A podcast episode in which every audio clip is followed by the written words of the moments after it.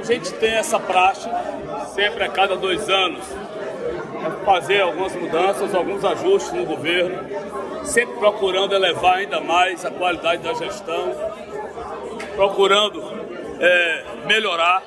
Então foi esse o objetivo desta reforma. Entrando na segunda metade de seu mandato como prefeito de Salvador, Bruno Reis opta por uma já conhecida estratégia entre mandatários: mexer em peças da gestão para adequar a estrutura e acomodar aliados políticos. Feliz com a oportunidade de ajudar o meu povo, sabendo que na saúde, cada novo projeto, como a maternidade que a gente vai tirar do papel, cada procedimento que melhora a gestão, significa mais saúde para as pessoas, significa vidas preservadas e bem cuidadas. Então, estou agradecendo a Deus a oportunidade de cuidar do meu povo. Especialmente após o desgaste e resultado das eleições de outubro passado, a reforma administrativa em Salvador saiu do papel, com 16 trocas de comando em secretarias, órgãos e diretorias da máquina municipal. A expectativa é, é a melhor possível.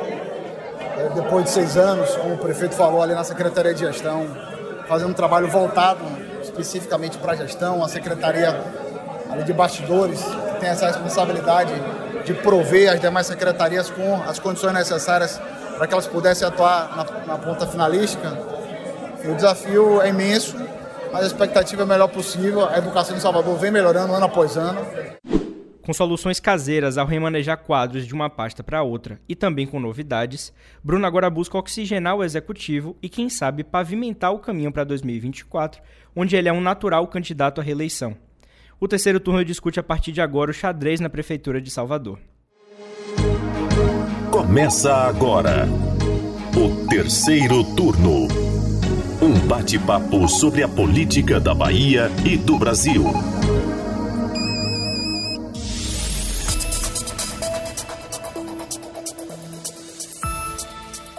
Eu sou Gabriel Lopes e comigo para a gravação do podcast de política do Bahia Notícias, os repórteres do site Lula Bonfim. Olá, turma. E Anderson Ramos. E aí, galera, tudo bem com vocês? Pois é, meus queridos Anderson, meus queridos Lula. Paulo Vitor tá de volta, viu, pessoal? Temos aqui nos auxiliando na operação Paulo Vitor Nadal. Seja muito bem-vindo aí das suas férias. Espero que você tenha descansado, meu querido. Mas então, a repercussão, a ressaca política da lavagem do Bonfim durou pouco tempo na semana passada aqui em Salvador. Foi muito importante né, o retorno dessa tradicional festa ao calendário baiano.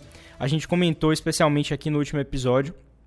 Mas aí, passado o Bonfim, né, as atenções dos jornalistas políticos daqui se voltaram àquela pergunta uma única pergunta: quando o Bruno Reis vai anunciar a reforma administrativa?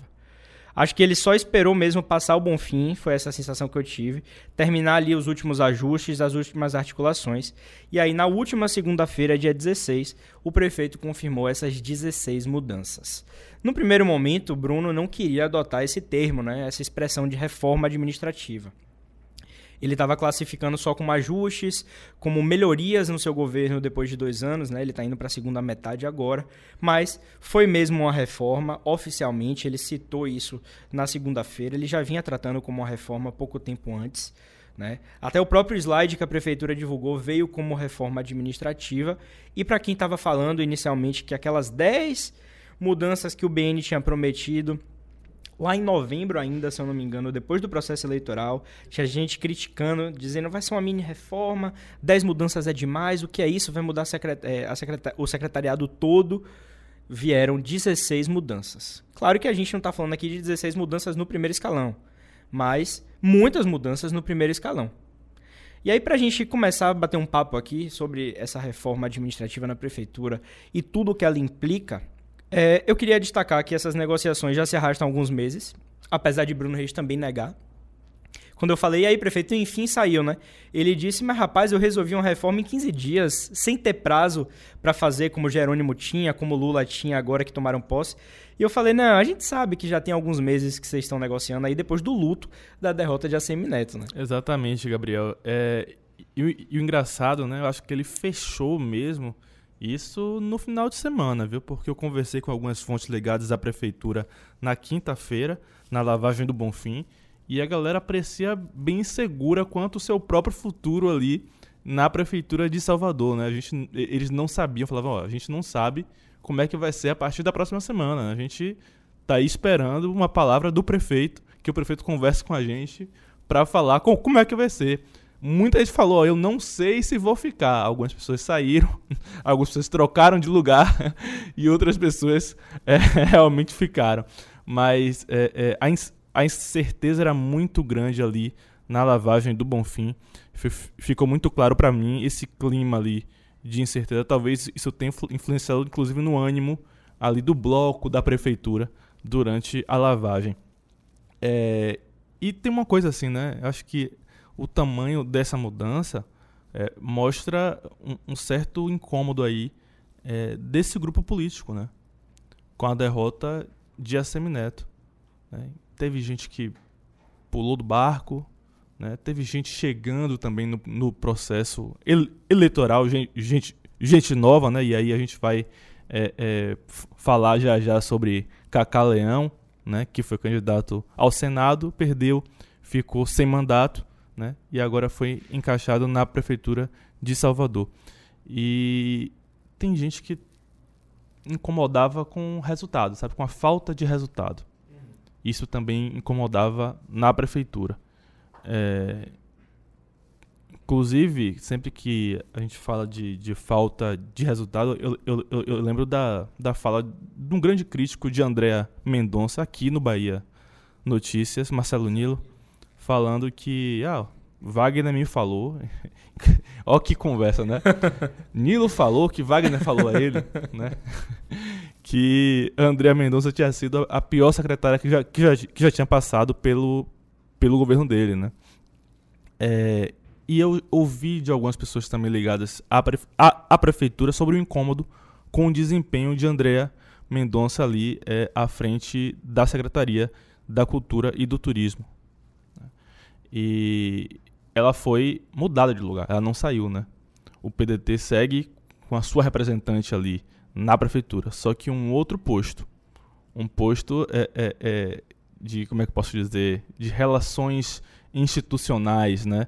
Um posto ali de mais até de articulação política, tá? N não sei como é que vai ser esse, esse trabalho, porque a prefeitura está precisando de articulação política especialmente em relação à Câmara de Vereadores. Né?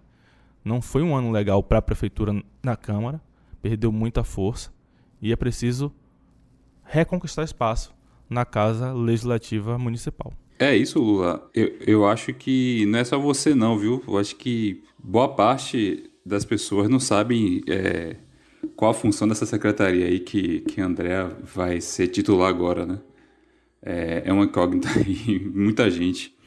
Mas é, queria aqui é, ressaltar isso, né? É, a, a, a, desconversada que Bruno dava na gente na imprensa, né? Sempre que a gente perguntava, Gabriel é testemunha é, das vezes que ele foi em, em, várias pautas e Bruno Reis minimizava né, as mudanças.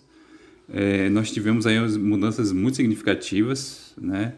Em pastas de variadas importâncias, né? Mas o que chama atenção aí é, são pastas que do primeiro escalão que são talvez as duas mais importantes, né, que é educação, que já estava no radar, né, a mudança, com a saída de, uhum. de, de, Marcelo Oliveira, né, e é, a surpresa, pra, pelo menos para boa parte é, da gente que acompanha política, foi a mudança na, na Secretaria de Saúde, né, que é, é, continua aí sob o comando do PDT, mas eu não sei se exatamente do PDT ou de da influência de Léo Prates, né?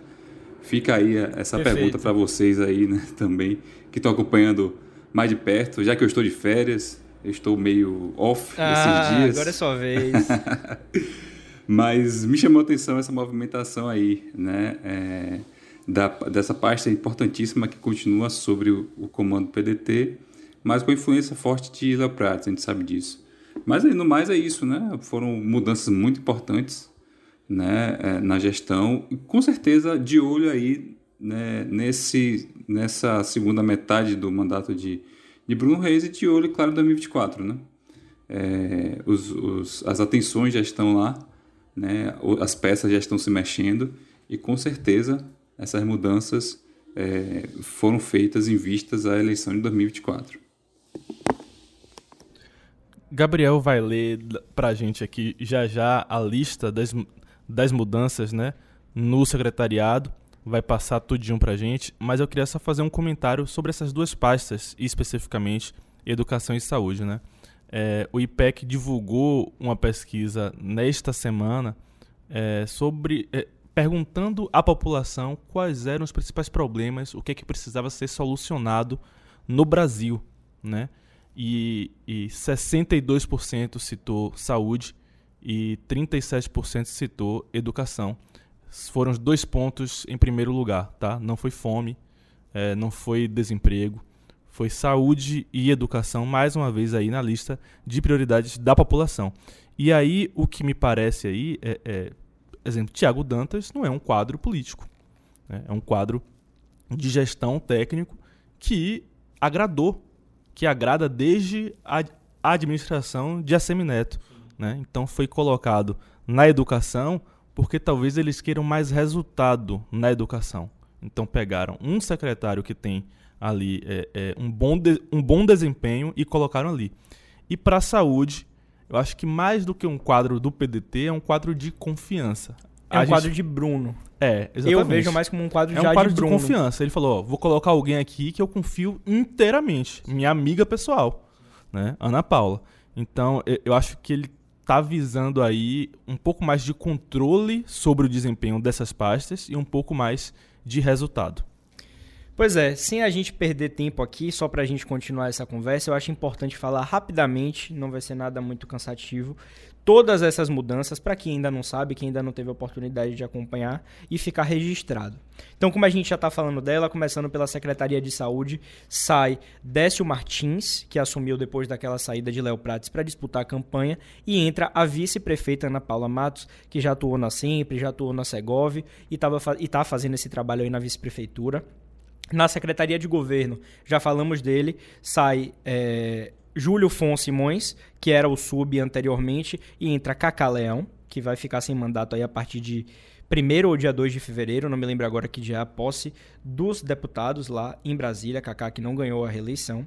Secretaria de Educação, falamos também a saída de Marcelo Oliveira para a chegada de Tiago Dantas, que era o então secretário de gestão do município. E aí, para o lugar de Dantas na Senge, a gestão, entra Rodrigo Alves, tá? Que seria aí um nome indicado pelo PSDB e ele estava anteriormente na diretoria de infraestrutura escolar aqui do município, então ele estava atuando na SMED. Então Bruno achou aí uma solução caseira, né? Os titulares agora da Singe e da SMED foram né, uma solução caseira de Bruno. Estava fora do nosso radar a Procuradoria-Geral. Eu confesso que particularmente não tinha escutado que mudaria. E então entra Eduardo Porto, é o novo Procurador-Geral do município. É, Secretaria de Infraestrutura, para mim foi uma troca aí de seis por meia dúzia. Volta o vereador Luiz Carlos de Souza, do Republicanos. Né? A CEINFRA estava sendo ocupada por Júlio Santos, que também é vereador e também é do Republicanos. Então continua tudo como está na estrutura da Câmara, por exemplo.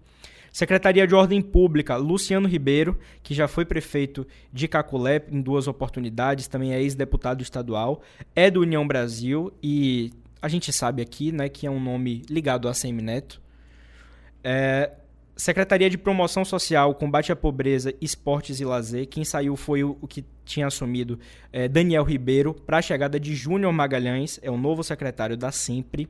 Secretaria de Cultura e Turismo, que também já estava no nosso radar alguns dias antes do anúncio, é, com a chegada de Pedro Tourinho, produtor né, cultural, e a saída de André Mendonça, que a gente já citou aqui também, que já era dada como certa a saída dela, da Secult. Secretaria de Manutenção com Lázaro Gessler Filho. Secretaria de Articulação Comunitária e Prefeituras Bairro agora está com Luciano Sandes, que deixou a SEMAN. E aí a Secretaria de Relações Institucionais e Internacionais com André Mendonça. Transalvador, Décio Martins, deixou a SMS e foi parar direto no trânsito aqui de Salvador. A diretoria de iluminação pública, Ângelo Magalhães, agora assume essa diretoria. Diretoria de proteção e defesa do consumidor, agora quem está à frente é Zilton Kruger. É um nome, inclusive, ligado a Léo Prates. Eu ouvi lá na, durante o anúncio que, nos burburinhos ali dos bastidores, que Zilton pode vir para tentar a vereança em 24, tá? Então, não sei se essa movimentação já passa por isso. E por fim, o chefe de cerimonial agora é Humberto Viana. A gente sabe, quem não conhece aí, seu Jairo, que estava à frente lá do cerimonial da prefeitura já há muitos anos. E por fim, Bruno anunciou também que o líder do governo na Câmara, confirmando também mais um desenho, é Kiki Bispo, a partir desse ano. Sai aí Paulo Magalhães Júnior depois de quatro anos. Então, aproveitando isso que eu falei sobre a imprensa antecipada, queria destacar que a gente publicou muita coisa aqui no Bahia Notícias, outros sites também deram, mas vou puxar a sardinha aqui para o BN, porque a gente fez um trabalho bem bacana é, nesse período, de ter antecipado mesmo os nomes. Né? A gente antecipou muitos nomes, muitas pastas que iam ter mudanças se concretizaram. Inclusive, o prefeito Bruno Reis abriu o evento lá na segunda-feira falando isso, parabenizando a imprensa, porque de fato é um mérito da imprensa, né? São apurações que acontecem. Ele disse que é, perdi um pouquinho da surpresa, mas a gente não liga muito para essa coisa de surpresa, não, né, Lula e Anderson? A gente quer mais é realmente. É, não vou falar aqui furar o prefeito, vou dizer que é trazer a exclusiva. Pronto, vou colocar dessa forma para não falar que a gente quer furar o prefeito, né? Velho, é, assim, o que a gente quer é informação, né? Independente se vai ser antes, se vai ser depois, o importante é que a gente consiga passar informação para o nosso público. É, me chamou a atenção uma escolha particular, tá? Que foi a escolha de Pedro Tourinho é, é, para cultura e turismo, tá? É, sempre as escolhas da prefeitura de Salvador para cultura e turismo pendem um pouco mais para a área do turismo. Neste caso específico, a escolha veio mais para o lado da cultura. Pedro Tourinho, ele é um produtor cultural, é empresário, foi empresário de Anitta, foi empresário de Regina Casé, de Bruno Galhaço, né? É, é, Regina Casé aí é, tem, um, tem uma casa em Salvador, ali no, no centro histórico, ele frequenta muito até hoje. É, Bruno Galhaço vive em Salvador, todo verão Bruno Galhaço está em Salvador. Né? Anitta também tem uma relação muito forte com Salvador, fez aqui o seu, o seu primeiro ensaio de verão. É, e ele é muito ligado aí a Gilberto Gil e a Caetano Veloso. Eu tenho um amigo que ele, ele brinca, né, dizendo, falando um pouco sobre a influência que, segundo ele, Caetano Veloso tem na política brasileira. Aí ele, ele, ele fala do PCC, o Partido da Casa de Caetano, né? e aí você pode ver que Caetano Veloso meio que emplacou aí Pedro Torinho na cultura de Salvador e também Bruno Monteiro na cultura do Estado, né? Sem falar na baiana Margarete Menezes, ministra da Cultura. E ele fica falando, rapaz, cara tem muita influência. Só que na verdade, pessoal, a influência aí é mais de Paula Lavinho do que de Caetano Veloso, tá? Mas enfim, é, Pedro Torinho, é, é, ele agradou muito mais os setores ligados à cultura do que quaisquer outros nomes que já passaram pela prefeitura de Salvador na área, tá? A escolha de Pedro Torinho é uma escolha que tem maior receptividade, inclusive na esquerda. Eu, eu vi nas redes sociais é, a, a vereadora licenciada de Salvador, Maria, Maria Marighella, elogiando a, escolha de Bruno Torinho, né? É, é, então, aí a prefeitura acalma um setor importante, um, um setor que é fundamental em Salvador, né? que especialmente nessa época do ano movimenta muito dinheiro em Salvador. E Pedro Torinho também é um amigo de longa data de Assemineto. Né? Inclusive, nessa área da cultura aí, ele comprou uma briga durante a campanha porque ele apoiou abertamente o amigo Assemineto é, ao governo do Estado. É, mas é isso, pessoal. É, é, as escolhas, fora o que a gente já falou aqui, né, é, é, de Torinho, de Tiago Dantas e de Ana Paula, é, fora esses três, eu vejo muito movimentação política, tá? Cacá Leão é uma acomodação política clara, tá? Uma acomodação política clara. Um cara que foi parceiro é, de Assemineto durante a campanha, não conseguiu ser eleito, ficou sem mandato e foi acomodado na prefeitura para não ficar é, é, quatro anos sem mandato, né? Isso aí é, é para mim ficou claro. Né? Você é, é, tirar a Andrea de, da cultura, mas colocá-la em outra pasta, é mais uma vez uma acomodação de um aliado político. Né? Então, por mais que, que é, a gente fale aqui de quadros técnicos aqui e ali, uma movimentação, sobretudo política, não só para dar, dar resultado, mas também para acomodar bases políticas que são importantes para esse grupo que já está visando aí 2024. Kaká, pelo menos, Lula, traz a expectativa de melhorar um pouquinho essa interlocução, né? Como você havia dito. Kaká é um político, Kaká é um grande representante dentro do PP. E aí, dentro da Segov, diante das atribuições que a gente viu que a Segov tem, eu acho que Kaká pode usar essa influência dele em Brasília para tentar facilitar algumas coisas para Bruno também, além da articulação política local. Então, eu vejo que Kaká é uma movimentação interessante do prefeito Bruno Reis para um, um, ponto que estava um pouquinho deficiente ali na retaguarda dele, junto à Câmara, junto ao Executivo, é, fazendo essa interlocução entre o Executivo e o Legislativo, né? A gente já comentou algumas vezes, então pode ser realmente positivo, né? É, tem um outro ponto que eu acho interessante a gente citar, é que a situação do PP aqui a nível local tá mais ou menos com um acordo fechado aí. A gente apurou nos bastidores para Cacá e Leão comandarem a nível local em Salvador, né, com o cenário estadual sendo controlado ali pelos deputados federais, que ainda precisa ver quem vai ficar com o comando do partido na Bahia depois que João Leão deixar em abril o comando da sigla. Se será Mário Negromonte, é, Ronaldo Carleto porque Cláudio Cajado já descartou. Ele disse que o nome dele não está à disposição para essa função, né? Então, só para comentar rapidinho, fugindo aqui um pouquinho da reforma. É, eu acho interessante a gente observar aí os próximos rumos do PP aqui, né? É, que, ao que tudo indica, né, que a gente acompanha aí nos bastidores, é, é possível que de fato o PP é, fica com um pé lá e outro cá, né? É, com uh, uh, Cacá Leão na secretaria e os os vereadores do partido sendo base de Bruno Reis, né, e vão apoiar, né, logicamente, é, é, a reeleição dele.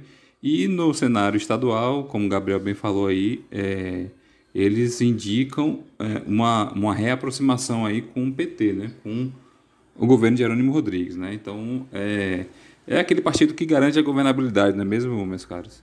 Então, eles estão aí é, garantindo os espaços nas duas gestões é, tendo em vista aí já né, as eleições de 2024. E é, passando agora, é, uma coisa rápida também que eu gostaria de comentar, foram as ausências, né? É, a gente vai, vai falar um pouco sobre isso, mas alguns nomes que estavam sendo cotados aí não foram é, é, confirmados, né? Um deles é Duda Sanches, né? Que a gente até brincava aí que ele estava escolhendo secretaria, acabou não ficando com nenhuma, né? É, era, é, tinha a possibilidade dele ficar com a Secult, né? Ele também foi com a sempre, com a, é, foi especulado na sempre, acabou ficando sem nenhuma das, das duas posições e sem a liderança do governo também na, na, na Câmara. É, tinha especulação a respeito da deputada estadual Cátia Oliveira, né? É, que também não, não, não vingou. E dentre as, as faltas, é, me chama a atenção também a, a não convocação de algum dos deputados do Republicanos para é, dar lugar a Marcelo Lino na Câmara. Né? É, isso era uma informação que circulava nos bastidores, né? era quase certo isso. Eu cheguei até a comentar isso no episódio passado, né? deu uma barrigada, né? É, que uma fonte tinha me confirmado que Nilo seria é, voltar, continuaria em Brasília, né, que alguns dos deputados do republicano seriam convocados aí para serem nomeados na secretaria de Bruno Reis, só que isso não aconteceu. Então, Marcelo Nilo é, ainda é, o que restou para ele foi o seguinte: ele tenta fazer um lobby para ser o nomeado para o TCM, né, para a vaga que resta no TCM. E é só isso que resta para ele, né, literalmente. Não sei se ele vai ter mais algum espaço na política baiana, seja na Prefeitura de Salvador, seja no governo do Estado, talvez na Prefeitura de Antas, né? Mas eu não sei qual será o destino de Marcelo Nilo. Isso chamou a atenção é, nesse anúncio do secretariado de Bruno Reis. Anderson, lá no dia do anúncio, a aspa de Márcio Marinho para mim, né, quando a gente estava batendo um papo lá com outros jornalistas, foi: Marcelo Nilo não é uma responsabilidade do Republicanos. Quem convidou ele para compor que é o responsável por isso. Então ele jogou 100% no colo de ACM Neto, de Bruno Reis indiretamente, mas de ACM Neto colocou na conta de Neto. Então eu acho que isso diz muito sobre ele ser um pássaro fora do ninho, como a gente vem tratando, né? É, sim, daqui a pouco não vai sobrar mais nada, né? Porque essa vaga no TCM eu já soube que não vai rolar também. Não tem muita chance, para não dizer nenhuma chance, é, de Marcelo Nilo assumir essa vaga no TCM. Não vai restar nada politicamente para ele, a não ser tentar ser prefeito de Antas daqui a um ano, tá? um ano e meio. O que eu também não sei se vai acontecer, porque tem outras, outros membros da família nessa disputa aí no caminho da prefeitura de Antas. É... E a gente já falou aqui também sobre isso de Marcelo Nilo no Republicanos, né? Ele já deixou claro aqui uma vez que é, ele é um progressista e os republicanos são conservadores. Né? Ele falou isso aqui. Ele teria dito isso quando a Semi Neto o sugeriu o Republicanos como legenda. Né? No fim, a Semineto acabou convencendo, mas claramente existe é, um incômodo de Marcelo Nilo em integrar o Republicanos. Ele deixou isso claro, provavelmente isso não caiu bem lá dentro, né? não caiu bem lá dentro, e estamos tendo aí o resultado disso, né? Essa fala aqui de Márcio Marinho, que Gabriel passou aqui pra gente, é resultado dessa má relação de Marcelo Nilo com sua nova legenda, né? Ele não tem nenhum ano de filiado ao Republicanos e já tem uma relação já é, desfeita com a legenda. Isso é muito ruim para um quadro político que já foi muito grande na Bahia, sabe? Muito grande. Ele já foi cotado para ser candidato ao governo do estado, para ser candidato ao Senado né? E hoje ele está é, buscando algum espaço, qualquer espaço, e não consegue nenhum. Muito ruim. Tem outras duas é, mudanças que eu gostaria de repercutir aqui rapidamente, não precisa a gente debruçar muito nisso, que é a situação de André Mendonça, que Lula citou alguns minutos atrás, que foi essa secretaria. Criou um burburinho ali logo depois do anúncio de Bruno, Precisa passar pela Câmara. Bruno Reis está criando uma nova secretaria, não está criando nova secretaria. E aí, é, de fato, ele não precisa criar uma nova secretaria, porque foi uma arrumação interna. É, André Mendonça agora foi colocada na vaga que anteriormente estava sendo ocupada por Alberto Pimentel, marido da professora Daiane Pimentel, até então é, deputada federal, né, que está indo finalizar o seu mandato agora, já que ela não conseguiu a reeleição que é como secretário, e ela agora secretária, do gabinete do prefeito. É essa a vaga. O que aconteceu é que quando o Bruno anunciou essa vaga, é, essa vaga ganhou novas funções, ela ficou um pouquinho mais robusta e ganhou o nome de Secretaria de Relações Institucionais e Internacionais. Então, André Mendonça ocupa essa vaga agora, sem precisar de grandes movimentações que precise de aprovação na Câmara, foi uma arrumação interna, mas ganhou esse boost, né? ganhou essa incorporação de novas atividades. Então, acho interessante a gente citar isso porque acabou criando né, aquela situação ali pós-anúncio, mas Bruno, desde o dia lá na segunda-feira, ele disse que era a vaga de fato de Alberto Pimentel, que é importante a gente citar aqui, tá, gente? Não deixa a gestão depois de ter saído dessa vaga que agora é de André Mendonça. Alberto Pimentel agora virou assessor especial número 4, tá? Com grau 58 aí para os interessados em diário oficial é, da Prefeitura de Salvador. Então ele segue dentro da estrutura da Segov como assessor especial do prefeito Bruno Reis. Não é um rebaixamento, não? É um rebaixamento. São degraus que ele está descendo, né? É. E faz sentido, né? Faz sentido, porque você falou também de Daiane.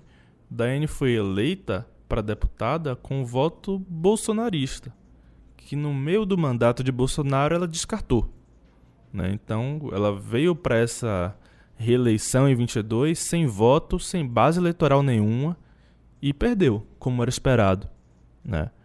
Então, acho que a família Pimentel, o casal Pimentel, entra em 2023 com menos força do que tinha lá atrás, há quatro anos, por exemplo.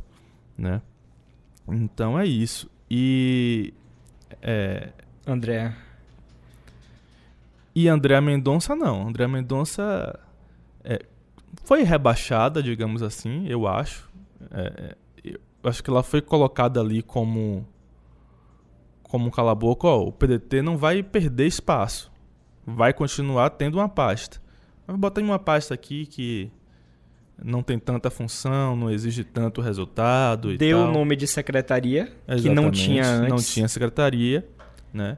E foi encaixado ali. Mas, da, do meu ponto de vista, é um rebaixamento, é uma pasta menor do que a Secult, né? E Sem dúvida. É, é uma perda para o PDT, uma perda de espaço para o PDT. André já vem pulando, né, algum tempo, né? Alternando aí na gestão estadual, na gestão municipal, já vem pulando de cargos mesmo. A sensação que eu tenho é que é, ninguém quer brigar, né, com com o Félix nesse momento. Félix Mendonça, o presidente do PDT aqui. E aí é melhor deixar lá, né? É essa sensação que eu tenho, né? É só para pegar um gancho aí, Lula. Vocês falaram de Daiane Pimentel, é, só para reforçar aqui que é, ela já ensaia uma, reaproxima, uma aproximação aí com o Lula, né, com a base de Lula. Nos últimos dias, dando observada nos, no, nas suas redes sociais, ela tirou foto com vários ministros, né, tirou foto com Geraldo Alckmin, é, com o ministro do Trabalho, com vários quadros importantes do PT. Não vi com Rui Costa, né? Mas, enfim, é, com vários quadros importantes. É, eu vi em alguns sites é, nos últimos dias é, afagos de Zé Neto, né? O deputado federal e provável candidato à prefeitura de Feira de Santana. Feira de Santana, que é a base eleitoral dela, né? um eterno candidato, pois é. Então, não, não se espantem se acontecer alguma aliança lá em, em, feira, né? Ainda mais com essa crise aí no governo de Colbert. É, mas eu, achei, eu acho interessante a gente pontuar isso, né? E também, é, é porque também pode explicar, né? É, o rebaixamento aí de Alberto, né? Muito me surpreendeu ele continuar ainda na gestão. Devo admitir isso a vocês. Mas assim, esse, essa aproximação de Daiane é, do lulismo é coerente com União Brasil, né? Porque a União Brasil tá no governo. E nessa reforma de Bruno, nenhum bolsonarista foi contemplado. Né? Então existe um afastamento aí do União Brasil do bolsonarismo né? e uma aproximação do lulismo. Não quer dizer que aqui na Bahia vai haver uma aliança entre União Brasil e Lula ou o PT. Mas existe aí, é, é, como é que posso dizer assim? Panos quentes na rivalidade, sabe? Panos quentes na rivalidade e um afastamento do bolsonarismo que está queimado, né? Especialmente após esse caso aí do dia 8 de janeiro, né? A tentativa de golpe em Brasília. É, então, tá coerente e eu acho que Alberto foi rebaixado, mas continuou como um stand-by, né? Eu acho que Bruno não quis descartar aí é, Alberto e Daiane como uma força política interessante. Né? A gente não sabe o que é que se está pensando aí, tanto para Salvador quanto para Feira de Santana em 2024. Né? Então vamos ver, aguardar os próximos passos para ver como é que isso vai funcionar. Talvez Daiane aí possa significar uma composição em Feira de Santana. E houve conversas é, pré-eleições aí de Zé Ronaldo, por exemplo, com o governo do estado, né? Então, eu repito, a gente não sabe como é que vai se formar a questão das eleições municipais em 24 e Bruno provavelmente fez essa escolha visando o próximo período eleitoral. Sabe o que eu acho engraçado, Lula? Você, aproveitando que você falou isso, Bruno em alguns momentos, admitiu sim que era, por um lado, quadros técnicos, por outro lado, acomodação de aliados, que ele procurou quadros sim dos partidos é, que estão na base dele. Mas aí, quando eu perguntei para ele sobre o bolsonarismo, a ausência do bolsonarismo na gestão, ele disse que não está pensando em política. Pô, é claro que ele está pensando em política. É, alguns nomes que foram colocados nas secretarias é, foram claramente acomodação de aliados partidários. E aí, quando eu perguntei sobre o bolsonarismo, se essa não agregação do bolsonarismo agora de quadros ligados ao bolsonarismo é, nessa reforma poderia abrir aí a nova onda de terceira via de novo em 2024. Eu perguntei isso para ele e ele falou: não estou pensando em política, é hora de governar, é hora de pensar nas pessoas. Mas eu acho engraçado, eu acho curioso, porque claramente ele fez movimentações também pensando na parte política dá para ver sim que ele está abrindo o caminho, ele está pavimentando o terreno para sua reeleição. Bruno Reis é um natural candidato à reeleição em 2024. Com direito a Semineto dar entrevista durante essa semana dizendo que vai ser o maior cabo eleitoral de Bruno Reis que não é candidato, que não quer conta com eleição em 2024 como candidato, mas que não vai deixar a política de forma nenhuma e que é um cabo eleitoral de Bruno Reis. Então, só para não deixar passar batido isso, essa questão aí do bolsonarismo, porque eu achei interessante essa semana quando eu perguntei para Bruno sobre isso. É, por falar em bolsonarismo, a gente não tem nenhum representante do PL aí na secretaria, né? No secretariado, né? Exato. É, houve essa, essa possibilidade, né? No final do ano passado, é, se falou muito nisso, né? De uma, de uma reaproximação de, de Roma com, com Bruno Reis, né? É, Bruno Reis falou algumas vezes em algumas entrevistas sobre isso, né? E ele fez afagos, sim, a, a João Roma, disse que ele, apesar de do, do que aconteceu na na, na, na, disputa eleitoral, né, naquela de, de, uma, de, um, de uma elevação do acirramento entre Roma e Neto, é, ele disse que mantinha, é, sempre manteve contato com Roma, sempre manteve uma relação cordial com Roma, fez afago, disse que era um grande, um grande quadro e, e deixou a, a, entender que Roma poderia sim fazer parte do quadro, né? Roma ou alguém do PL, né? É, tendo em vista que o, o PL é, pretende sim lançar algum nome né, para a Prefeitura de Salvador em 2024. Talvez esse nome seja Roma, talvez não seja, mas é, o partido acredita que tem força assim, para lançar uma candidatura aqui, né, uma terceira via, né, o que Roma tentou ser não conseguiu aqui no, no na eleição para o governo. É, então, então é isso, né? É, o bolsonarismo não não teve nenhum representante, é, apesar dos sinais positivos, né? Até final do ano passado, mas não teve nenhum representante aí nesse, nessa reforma administrativa de Bruno Reis. Para a gente começar a encerrar aqui esse episódio, meu querido Anderson, eu vou citar dois nomes aqui rapidamente que foram, já que a gente estava falando agora há pouco de rebaixados, tem duas pessoas importantes é, ligadas a esse grupo que saem um pouquinho menores depois dessas mudanças no secretariado, que é Caio Moraes, que já foi um grande aliado na época de ACM Neto e continua sendo um grande aliado agora é, na gestão de Bruno Reis. Caio que estava como diretor né, de articulação ali das prefeituras bairro e deixou isso. E Marcos Vinícius Passos, que deixou a Transalvador. Marcos Vinícius já foi titular de outras pastas também, além da Transalvador na gestão. Com essa chegada de Décio Martins, né? Então, são duas pessoas que me garantiram lá nos bastidores, no anúncio, que vão continuar na gestão de alguma forma, não sabem ainda como, mas vão acomodar eles. Não são pessoas que vão ficar a ver navios, são pessoas importantes para o grupo, mas eu acho interessante citar eles dois porque eu fiquei pensando, é, meu Deus, Caio Moraes agora vai para onde, né? E aí ele não se mostrou muito preocupado, disse que está pronto para atuar em qualquer lugar que colocarem ele. Então, me garantiram que eles vão continuar assim na gestão, isso não é um adeus, mas a gente não sabe ainda para onde é que eles vão, né? O que é que eles vão fazer agora na prefeitura de Salvador? Dito isso, a gente chega aqui ao final de mais um episódio no terceiro turno. Já passamos aí das 160 edições aqui no terceiro turno. E nessa semana trazendo aí todas as movimentações de secretariado, reforma administrativa, o que é que isso representa na administração de Bruno Reis.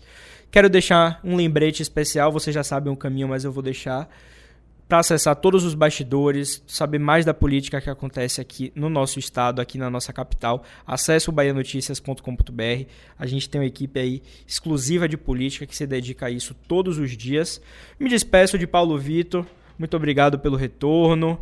É, espero que descansado, com as energias renovadas. Agradecer também a Igor que estava dando esse suporte a gente nas férias de Paulinho.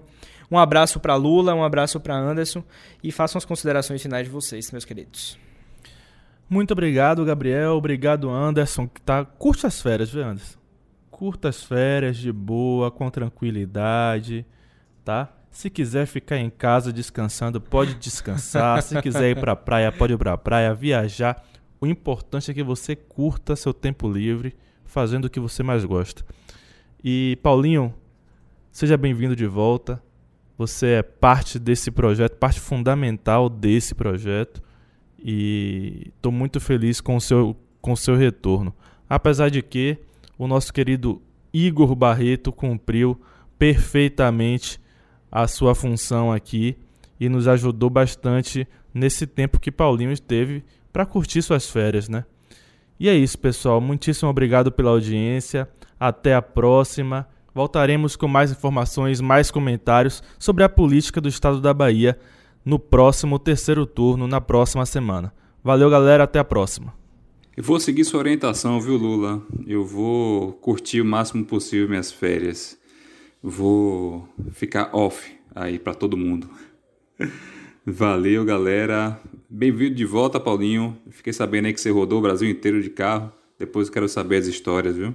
Um abraço, pessoal, e até a próxima semana. O terceiro turno dessa semana foi gravado da redação do Bahia Notícias e contou com a apresentação dos repórteres Gabriel Lopes, Lula Bonfim e Anderson Ramos.